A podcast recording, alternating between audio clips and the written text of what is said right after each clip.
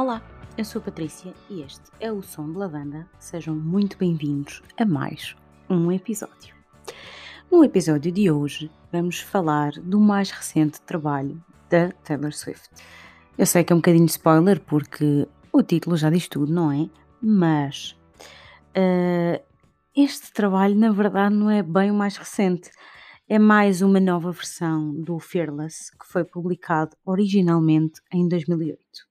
Ainda estão confusos? Não se preocupem, que eu estou aqui para ajudar.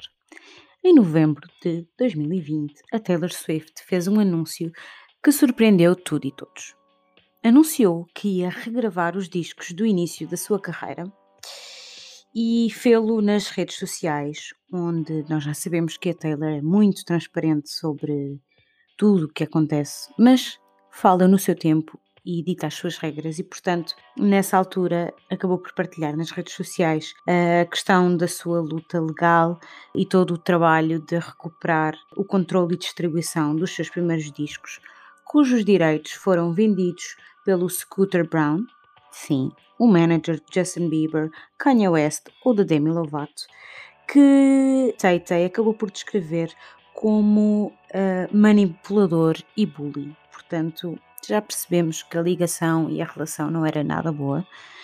E na mesma altura revelou também que estava no processo de regravação e que tinha muitas surpresas preparadas para os fãs.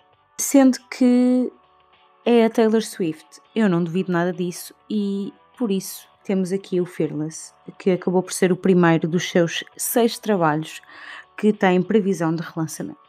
Mas, e como sei que gostam destas coisas, vamos partilhar algumas curiosidades. O álbum vai ter mais 7 canções que a versão original, que já conta com 19 canções que compõem a edição Platinum, ou seja, esta nova versão conta com a versão Platinum e conta também com o single do filme Valentine's Day, que se chama Today Was a Fairy Tale, de 2010, e conta ainda com 6 canções que foram, na altura, cortadas do álbum da artista e, portanto, ela foi ao seu cofre forte da música e foi repescar estas canções para incluir nesta nova versão. E no dia 11 de fevereiro de 2021, a artista anunciou a regravação dos discos e fez um comunicado onde explica tudinho, especialmente uh, o que acabou por motivar esta regravação. O curioso é que vemos todos os sinais, basta estarmos atentos. No texto que a Taylor Swift partilhou, nota-se que escreveu tudo em minúsculas, mas há ali uma outra letra que está em maiúsculas. É algo que também acontece na versão original. E se virmos com atenção neste, neste novo comunicado, desculpa, as minúsculas formam o texto April 9, que se viria a confirmar ser a data de lançamento desta nova versão do Fearless. Mas, vendo com ainda mais atenção, percebemos que tudo volta à questão do número 13. 13 anos em que o disco foi lançado, a junção da data do comunicado, 11 de fevereiro, em numérico é 11-2, que dá 13, post 940, desculpem que eu sou péssima com números, que somado dá nada mais, nada menos que 13. Pois é, é um número que diz muito à Taylor Swift e, portanto, é muito normal que de vez em quando este número anda a parar alguns. Mas muitos dramas, muitas curiosidades. Vamos ao que interessa.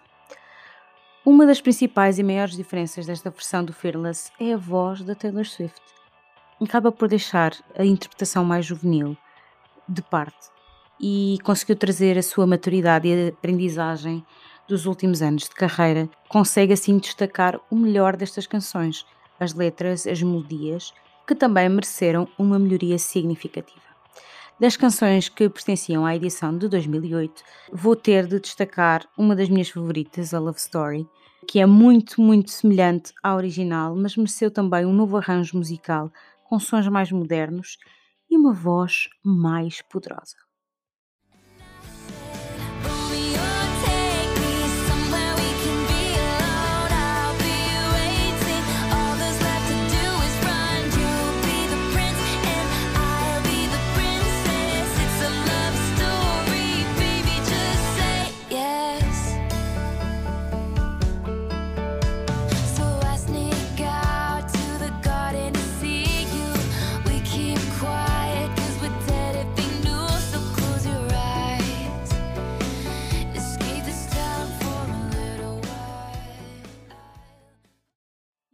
Naturalmente também vou ter que falar da You Belong With Me, que também teve direito a um novo arranjo. Parece que há um maior cuidado com a pronunciação das palavras, vendo muito respeito pela própria métrica e pela mensagem da canção.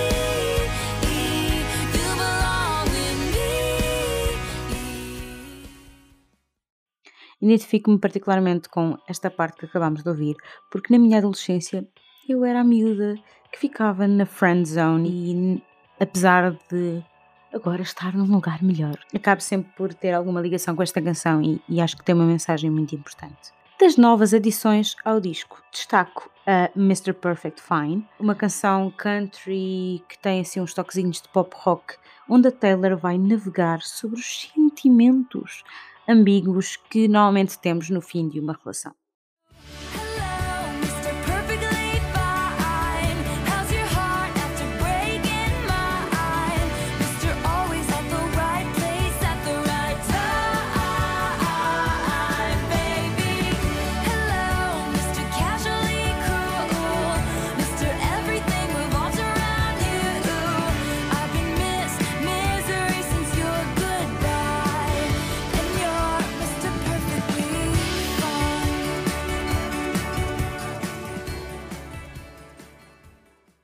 Acaba por ter um ritmo muito interessante e vai fazer uma brincadeira de palavras que acaba por elevar a própria história uh, que ela conta na canção num ângulo uh, mais intimista, mas não simplista de todo. Temos a We Were Happy, que, tal como o título sugere, vai navegar sobre as boas memórias de uma relação que já terminou. O ritmo mais country e focado nas guitarras, uh, acaba por ir evoluindo ao longo da própria canção e faz-nos logo viajar até ao início da carreira da, da Taylor. Gosto particularmente desta parte.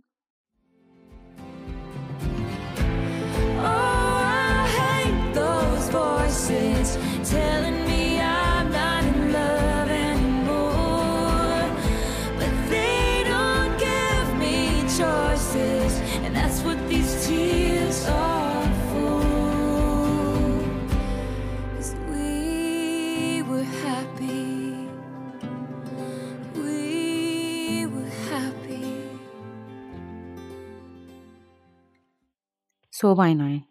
Eu acho que tem aqui um toque muito pessoal.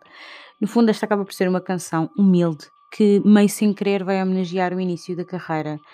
Quer dizer, é Taylor Swift, não é? Nada é sem querer. Depois temos canções como a That's When, uma bonita colaboração com o Keith Urban e que vai abordar dois amores do passado que se encontram. E parece que é um pescar de olhos a You Belong With Me talvez pela progressão uh, dos acordes e até a combinação de algumas notas.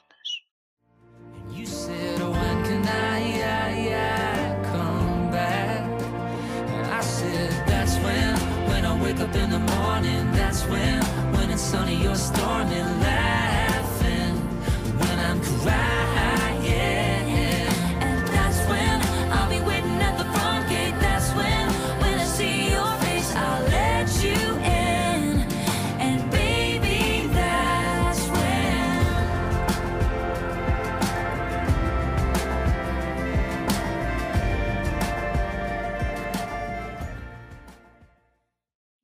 jeito de resumo, o The Guardian descreve o Fearless Taylor's Version como um projeto de arte executado meio sem querer e uma jogada estratégica que vai remexer com a indústria da música. Eu acho que este lançamento é a forma da Taylor assumir as rédeas da sua história e ganhar controle do que devia ser seu por direito e mérito. Naturalmente é refrescante ouvir o Fearless com uma nova abordagem, uma maturidade diferente, uh, quase que numa perspectiva, não é? Completamente diferente daquilo que ela lançou na altura. Esta versão do disco vou destacar a You Belong With Me, a You're Not Sorry, a Change e a We Were Happy. Ficamos por aqui. Obrigada por terem ouvido mais um episódio. Já sabem que podem falar connosco enviando um e-mail para sondelavanda.gmail.com ou no Twitter ou Instagram em Som de Lavanda. E agora vou terminar o episódio em grande citando a Taylor Swift.